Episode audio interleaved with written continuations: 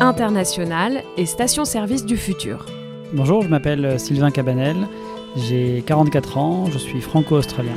Je travaille euh, pour le groupe Artelia, euh, ici en région parisienne, à Saint-Ouen, et je suis ingénieur de formation, ingénieur généraliste. Parfois, une simple phrase peut servir de déclic. C'est un copain euh, avec qui j'étais en colocation à Paris qui m'a dit Mais vas-y, mieux vaut avoir des remords que des regrets. Nous sommes à ce moment-là en 2001.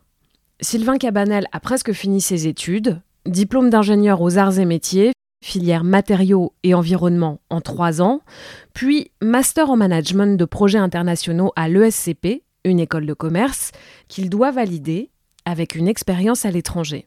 Je ne savais pas qu'existaient les VIE. C'est un copain de promo qui m'a dit mais regarde le site du CIVI, CIVI. Donc c'est des entreprises qui ont besoin entre guillemets d'expats juniors pour partir à l'étranger. C'est un super contrat. La France a une chance folle d'avoir ça parce que c'est bénéfice pour tout le monde. Le jeune part à l'étranger de façon sécurisée euh, avec une entreprise qu'il paye euh, de façon stable et sécurisée comme en CDI. Je crois qu'il y a un arrangement fiscal. L'entreprise paye moins aussi. On est déjà tout de suite à l'étranger dans une entreprise française sécurisée à l'étranger. Donc c'est génial, c'est une expérience topissime. Mieux vaut avoir des remords que des regrets. Alors Sylvain décide de partir en Égypte. Moi, j'ai fait ça, j'ai choisi, j'ai postulé. C'est Sogrea, donc Artelia, qui m'a proposé mon premier job, euh, qui était en VIE au Caire, euh, pour travailler sur la stabilité de barrages dans la, branche euh, du Nil qui s'appelle la branche d'Amieta. Et donc j'allais dans le delta du Nil à partir du Caire. Je parlais pas l'arabe, mais on se débrouille. On baragouine un peu d'anglais, un peu d'arabe, un peu de français. Et on arrive à très vite se faire des amis, euh, être invité euh, chez les uns, chez les autres, découvrir la mer Rouge, découvrir le Caire, découvrir les, les projets euh, sur les barrages, et c'est merveilleux. Sylvain restera 5 ans en Égypte. C'est ça surtout, je pense, qui peut plaire à beaucoup de jeunes, c'est que l'ingénierie, vous permet d'aller où vous voulez dans le monde. On peut euh, être ingénieur français et travailler partout dans le monde euh, facilement, c'est-à-dire qu'on est recruté, on arrive et on travaille. On n'a pas besoin de repasser comme des médecins euh, parfois des diplômes. On peut demain aller travailler aux États-Unis, au Canada s'il y a une offre et, c'est merveilleux. Et on découvre le monde avec ça. L'ingénierie, on parle à peu près tous le même dialogue, c'est le pragmatisme, c'est des maths et de la physique. Et en général, on est dans des ambiances assez, assez sympas et plutôt euh, honnêtes intellectuellement et saines, je trouve. Ouais. Après l'Égypte, Sylvain choisit l'Australie, côte ouest, dans la ville de Perth. J'ai travaillé dans l'eau, dans le mining, un peu dans l'oil and gas et pas mal dans l'infrastructure au sens large, euh, c'est-à-dire les pipelines, les stations de pompage.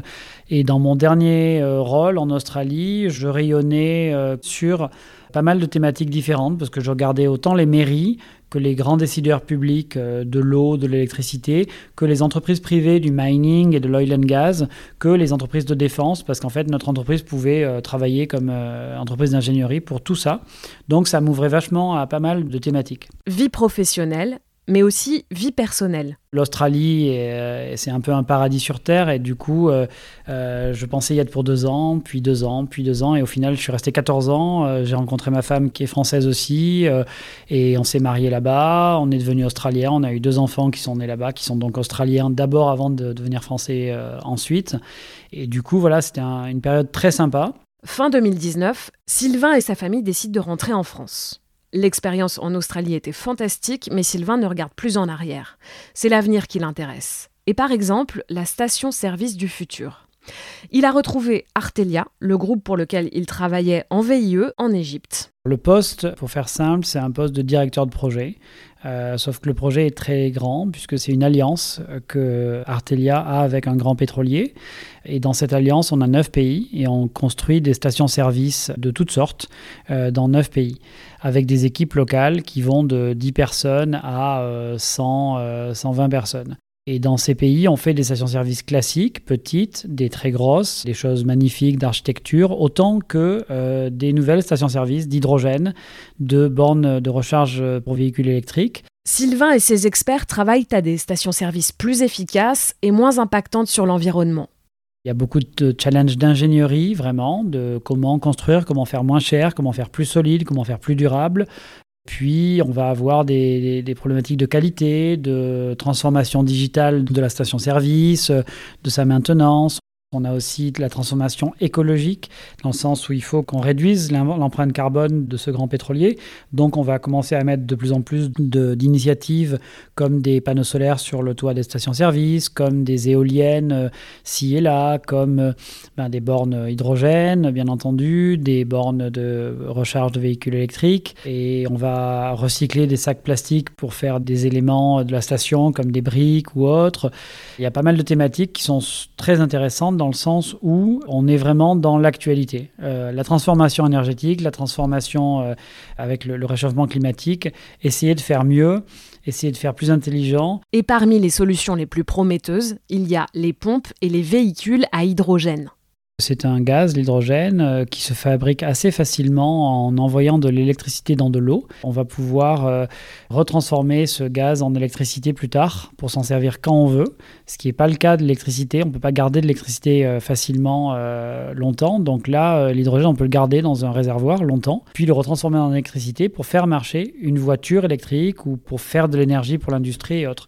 Si vous faites marcher une voiture, donc une voiture électrique, mais qu'on dit voiture à hydrogène parce que le moteur prend de l'hydrogène, le transforme en électricité avec une pile à combustible, ça va donner une voiture électrique qui avance.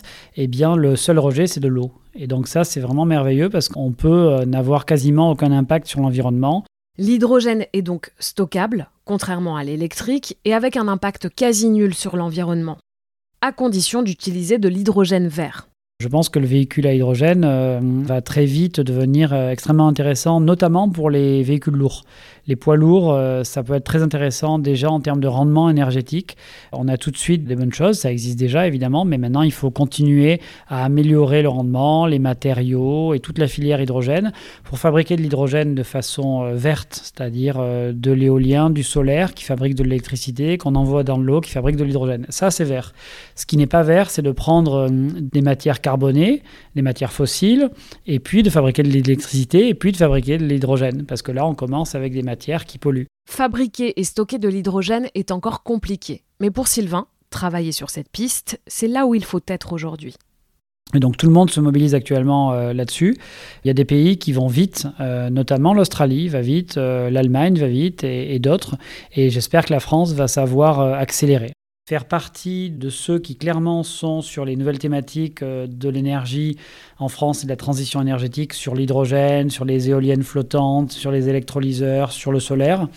Je trouve que c'est merveilleux, c'est vraiment chouette. On parle que de ça à la télévision. Euh, quand euh, le prix du gaz augmente, ben, on est tous affectés. On le voit, quand le prix de l'essence augmente, on est tous affectés. Donc aujourd'hui, être dans l'énergie, c'est, je pense, là où il faut être. C'est passionnant de voir que euh, on parlait il y a deux ans des avions à hydrogène et c'était encore un rêve. Aujourd'hui, ça commence à être réalité avec Airbus. On parlait des trains hydrogène, ça y est, c'est une réalité. On parlait euh, des voitures hydrogène qui coûtaient très très cher. Ben maintenant, ça commence à aller plus vers des prix raisonnables. Donc euh, le changement, il est devant nous. Les ingénieurs travaillent en ce moment sur deux types de stations-service à hydrogène. Une où on en amène et une où on le fabrique directement sur place. C'est le sens des idées, le podcast de l'ingénierie engagée. À bientôt pour une nouvelle rencontre avec des femmes et des hommes qui, chacun dans leur domaine, contribuent à changer le monde.